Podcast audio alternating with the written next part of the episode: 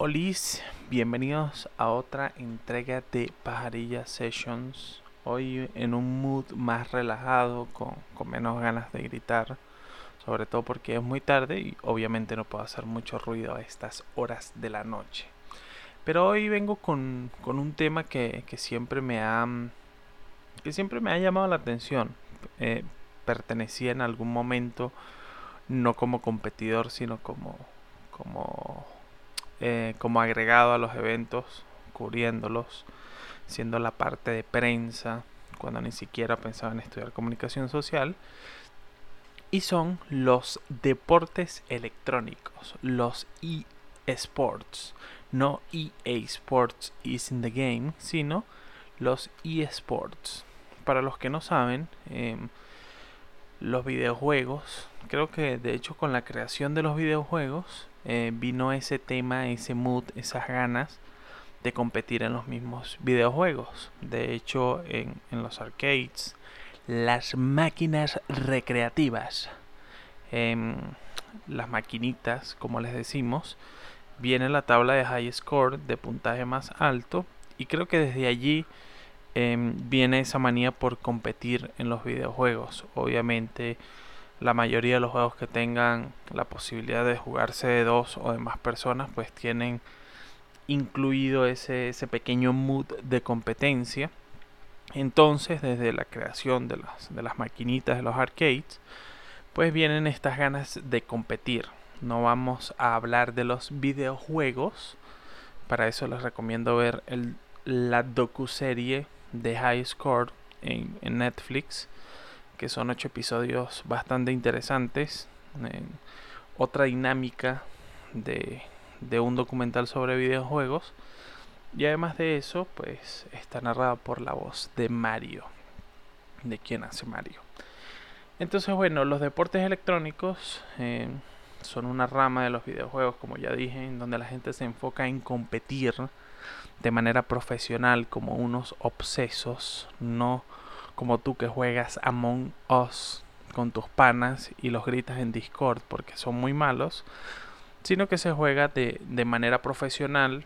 Eh, los primeros concursos de deportes electrónicos, por decirlo de alguna manera, era con Space Invaders, eh, Pac-Man. Este, después obviamente vinieron los, las competiciones de, de juegos de pelea, eh, Mortal Kombat, Street Fighter, entonces, desde ese momento eh, empezó a crecer el tema de los videojuegos, ya con la llegada del Counter-Strike, con la llegada de Quake 2, pues ya, ya empezaron, em, como que empezaron a escalar los deportes electrónicos. Eso fue a inicio de los 2000, obviamente con la llegada de juegos como StarCraft, em, que como World of Warcraft ya en, en un modo solitario, con la llegada también de Age of Empires, de Teconqueros. Todo, todo este tema abrió pues la, la posibilidad de competir eh, profesionalmente con videojuegos. Obviamente en esos inicios pues todo era muy, ¿cómo decirlo? Todo era muy amateur.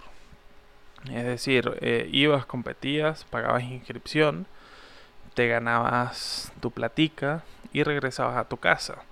Ahora inclusive cuando demuestras que tienes las aptitudes para ser un videojugador profesional en países como Estados Unidos, te dan o te pueden dar una visa de deportista profesional para que puedas vivir dentro de Estados Unidos y para que puedas decirle a tu mamá, viste mamá que jugar Counter Strike todo el día en el ciber me dio algo de rédito, aunque no va a pasar porque eres muy malo. Pero este tema de, de las visas, de los videojuegos y todo esto, me hace hablar de dos casos interesantes para los deportes electrónicos venezolanos de personas que salieron desde acá. Uno es Quas, el League of Legends, que jugó en Team Liquid, eh, creo que ya está retirado. Y otro es Sukitron, que jugó en la LVP de España en Counter-Strike eh, Source y Global Offensive. Global Offensive. Global Offensive, si no me equivoco. Entonces esos son dos casos de jugadores profesionales de videojuegos. Pero ¿por qué se toca el tema de los deportes electrónicos o de los eSports? Y es que lo toco porque, primero que todo, obviamente soy súper fanático de los deportes electrónicos. Y otra de las cosas es que está sucediendo el Mundial del League of Legends en este momento. Entonces creo que ustedes no conocen o no se han dado cuenta de la cantidad de alcance que tiene en este momento League of Legends en los deportes electrónicos. Obviamente hay otros que no tienen tanto alcance, Rocket League, este, el mismo Dota que tiene un, un pozo de premios anualmente que se supera. En, en algún momento llegó a los 5 millones de dólares en el pozo acumulado pero no tiene tanto alcance como, eh, tanto alcance como el mundial de League, of Legends, de League of Legends. Hoy ando, pero malísimo en la adicción. Eh, este tema de League of Legends, pues reúne más gente. Este, el Dota, que se ha quedado en nivel de mercadotecnia muchísimo más atrás que League of Legends, ofrece un pozo de premios alto, pero es nada más la competencia. En cambio, League of Legends va a otras partes del mundo. Si no me equivoco, todos los torneos de Dota que se llaman The International se hacen en Estados Unidos. En cambio, League of Legends ha ido a Europa, ha plagado el Mercedes-Benz Arena, que es eh, una cantidad absurda de gente, el Staples Center de Los Ángeles. Y en el Mundial del 2018, en el Worlds del 2018, la final fue en un estadio en donde se jugó uno de los partidos de semifinales del Mundial Corea-Japón 2002, el estadio mundialista de Seúl. Entonces, eso habla del alcance de los deportes electrónicos. Además, las finales de League of Legends suelen tener más de 10 millones de personas viéndolas al mismo tiempo. Entonces, eso habla de el alcance de los deportes electrónicos. Obviamente, los videojugadores no van a ganar una cantidad exorbitante de plata como Messi o como Cristiano Ronaldo, pero sí ganan su, dinerito. Eh, jugadores que ganan alrededor de 500 mil dólares al año. Eh, hay videojugadores que ganan muchísimo más. Por ejemplo, en Corea este, videojugadores como Faker, que es una de las estrellas de League of Legends, eh, gana más de 2 millones de dólares al año, no solamente por premios en, los concursos, en los torneos, sino por, por sponsors, eh, por New Balance, que es el sponsor de, de su equipo. Eh, en Corea hay una cultura de videojugadores tan enorme que Pepsi, en vez de sacar latas con Messi, con, con Marcelo, no sé, con figuras de Pepsi, saca latas con figuras de videojugadores, con figuras de campeones de League of Legends y se venden muchísimo más.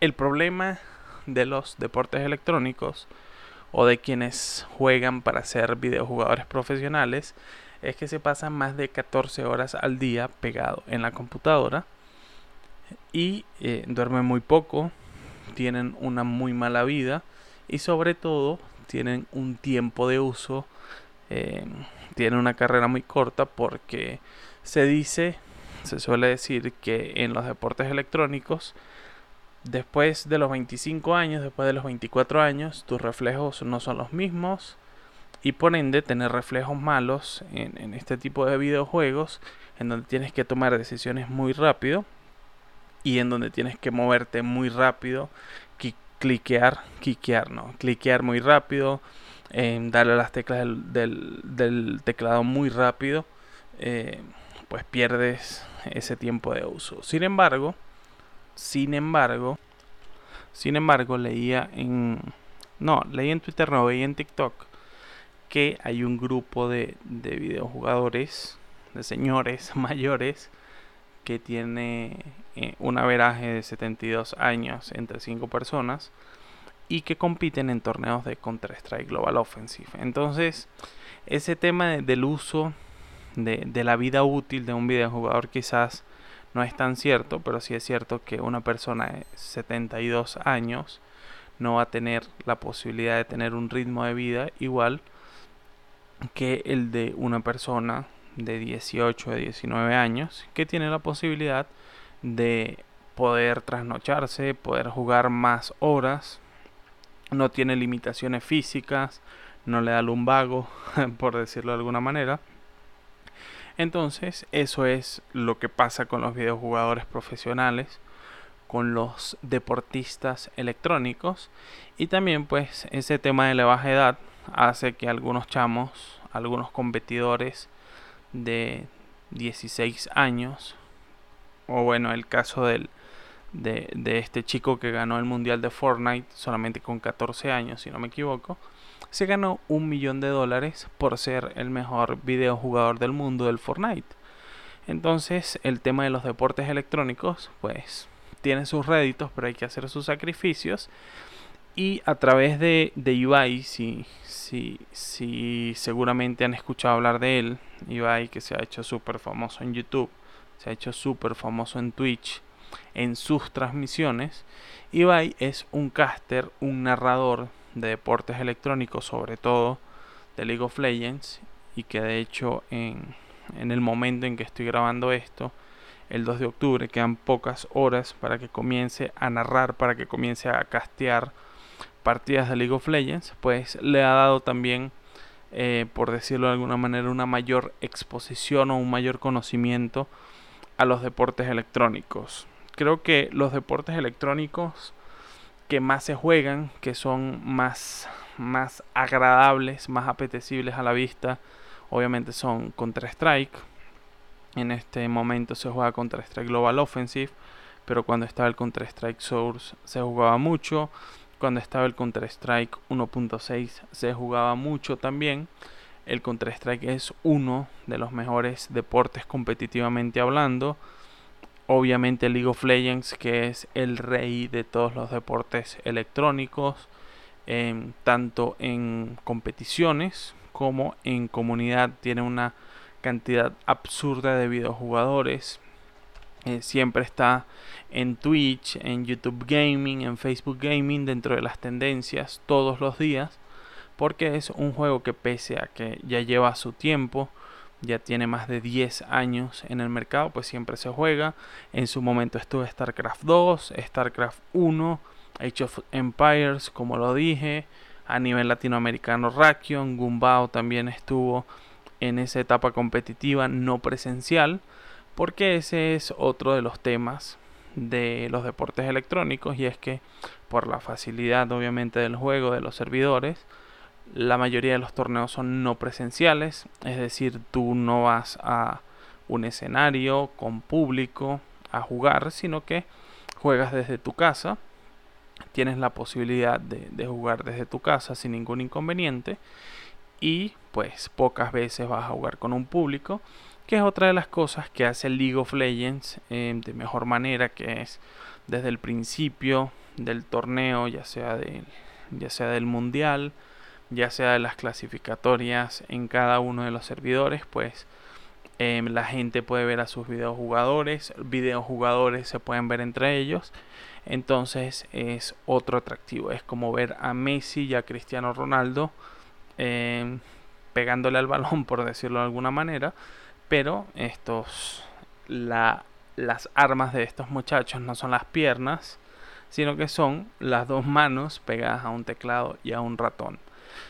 Em, creo que el tema de, de ver o de disfrutar un deporte electrónico es muy similar al tema de ver un partido de fútbol sin entender el fútbol, de ver un partido de fútbol americano sin entender las reglas, o lo que sucede dentro del campo de juego en el fútbol americano, un partido de béisbol. Entonces, creo que obviamente puedes disfrutar, puedes ver, eh, la mayoría de los juegos son, son muy llamativos visualmente, pero pese a que los veas, pues no vas a entender qué sucede dentro del juego, porque la gente grita, porque la gente se vuelve loca, porque conoces muy poco del juego. No quiero decir con esto que los deportes electrónicos sean sectarios, porque la persona que empieza a consumirlos no los entiende, sino que es un tema de pues conocer lo que se está jugando. Entonces, de hecho, em, cuando comienzas a consumir un deporte electrónico, quizás ver ese deporte electrónico como tal te enganche a jugar el, juego en el que está basado el deporte electrónico, por decirlo de alguna manera, en, en el que está basado la escena competitiva y eso pues termina siendo también una inversión para la empresa. Entonces es eso, los deportes electrónicos, eh, videojuegos jugados de manera profesional, eh, personas que tienen contratos con equipos, equipos que tienen contratos con, em, con empresas de, de marketing, con empresas que les pagan para poner el nombre de su marca en el hombro de las camisetas, em, para poner su marca en el pecho de las camisetas. Es, de hecho, funcionan las camisetas de, equipos de deportes electrónicos, funcionan de manera muy similar a las camisetas del fútbol, es decir, em, ves en los hombros una marca, en la espalda puedes ver otra y así. Entonces, pues es un, una manera de competir. De hecho, los deportes electrónicos se han o han explotado de tal manera que equipos como el Schalke 04 de la Bundesliga, como el Paris Saint-Germain de la Liga Francesa, este el Sao Paulo, si no me equivoco, también tiene su equipo de deportes electrónicos o su división de deportes electrónicos y en acá en Venezuela el Zulia Fútbol Club tiene un jugador de FIFA. Em, y si no me equivoco, el Zamora Fútbol Club también. Otra de las cosas es que deportes electrónicos o eSports le podemos decir a la que, que hubiese sido bueno explicarlo al principio, pero como estamos terminando de definirlos para, para ir cerrando, los deportes electrónicos son la escena y cada uno de esos juegos pues se convierte en un eSport o en un deporte electrónico cuando tienes a una comunidad o cuando tienes a una cantidad de jugadores recibiendo dinero para competir en él, entrenando para competir en él y obviamente dando lo mejor de sí, eh, ya sea individualmente como en StarCraft, por ejemplo, o en el Fortnite, donde tú juegas solo, o para jugarlo en equipo, como el Counter-Strike, inclusive como el Free Fire, Em, como el League of Legends, pues eh, eso lo hace un deporte electrónico. De hecho, es tanto así que eh, generalmente los deportes electrónicos eran de PC, de computadora o de consolas y con el boom de las aplicaciones móviles o de los juegos para teléfonos móviles, em, juegos o títulos como Free Fire, por ejemplo, ya tienen Liga Latinoamericana, Liga Brasileña, em, Liga Europea, Liga Tailandesa y entonces Free Fire, que es un juego para teléfono, ya tiene también su Copa del Mundo. Entonces, ¿qué son los deportes electrónicos? Todo juego en cualquier plataforma que se eh, en donde se compita de manera profesional donde ganes dinero compitiendo y donde necesites un entrenamiento. ¿Cuándo empezó? ¿O cuándo empezaron los deportes electrónicos? Space Invaders, haciendo campeonatos mundiales de Space Invaders, de Pac-Man, después de Quake 2 y de todo esto, de Dota también en su momento, eh, Dota All Stars, que es un mapa modificado del Warcraft, hasta lo que es hoy en día de campeonatos mundiales y además escenas competitivas locales de League of Legends, de Counter-Strike, de FIFA, de StarCraft 2, aunque no se juega tanto. ¿Y hacia dónde vamos? No lo sabemos. Muchas gracias por escuchar este episodio número 6 de Pajarilla Sessions. Muchísimas gracias a ustedes por estar pendientes de cada episodio y sobre todo estoy muy feliz nuevamente porque estoy en Anchor y en Spotify. Nos vemos la próxima.